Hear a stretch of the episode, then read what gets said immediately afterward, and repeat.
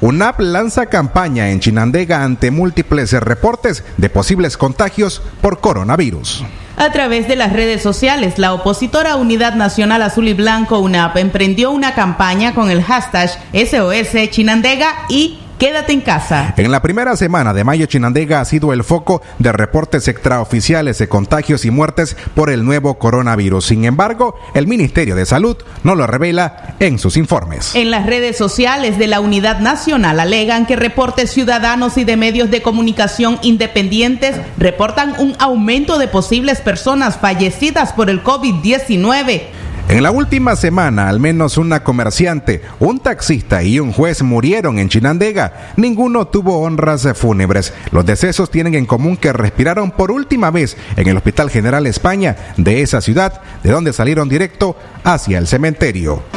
Nacional a través de su campaña expresa, hacemos un llamado de urgencia a la comunidad chinandegana a tomar las medidas preventivas recomendadas por la Organización Mundial de la Salud. Desde el pasado 1 de mayo, familiares de pacientes en el Hospital España de Chinandega informaron que el acceso es cada vez más restringido. Cerca de 30 familiares ese día fueron retirados de las salas y pasillos sin ninguna explicación. Una fuente confidencial dijo a Radio Darío que un número indeterminado de médicos, enfermeras, camilleros y personal de rayos X habrían adquirido el virus en el centro asistencial y al menos nueve médicos internos renunciaron a sus puestos. Por su parte, Ariel Sotelo, representante de los jóvenes en el Consejo Político de la Unidad Nacional Azul y Blanco, denunció que en Chinandega existe un brote epidemiológico reportado por médicos especialistas independientes y que existe un grave peligro de contagio.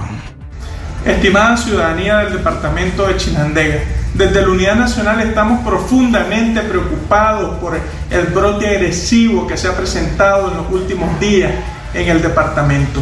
Asimismo, denunciamos al Ministerio de Salud y en conjunto con el gobierno por no brindar los equipamientos necesarios para que el personal de salud atienda los casos de COVID-19 en, en, los distintos hospitales del departamento.